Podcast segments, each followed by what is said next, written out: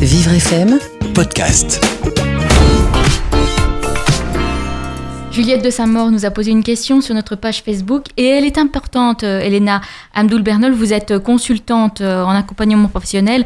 Vous allez pouvoir, je- j'imagine, enfin j'espère, lui répondre combien coûte un bilan de compétences? Alors, Juliette, c'est une excellente question. En fait, pour la plupart des cas, les bilans de compétences sont financés.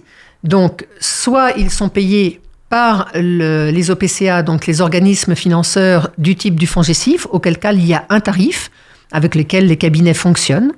Soit il peut être payé par vos heures de DIF qui sont maintenant le CPF, on en parlera lors d'une prochaine chronique euh, plus tard, comme quoi le DIF est devenu le CPF, euh, mais c'est toujours des, heures de formation d'accompagnement et donc de financement qui existent dans l'entreprise. Donc là, ça passe par l'entreprise, soit ça passe par le plan de formation qui passe aussi par l'entreprise. Donc tout cela, ce sont des choses qui se passent entre le cabinet et votre euh, société, ou le cabinet ou l'organisme financeur.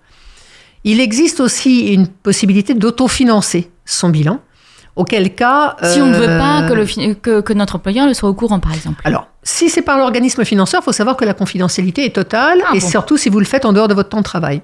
Maintenant, effectivement, si l'organisme financeur ne finance pas, qu'on veut vraiment le faire et que euh, la société ne doit pas être au courant et on veut vraiment prendre du recul sans avoir à, en parler rapidement, euh, on peut s'autofinancer le bilan.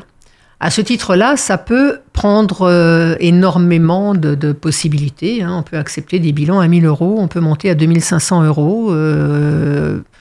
Je ne vais pas vous dire que ce soit justifié d'une fois sur l'autre, parce que moi, si je suis payé d'une partie ou de l'autre, je vais faire le même travail.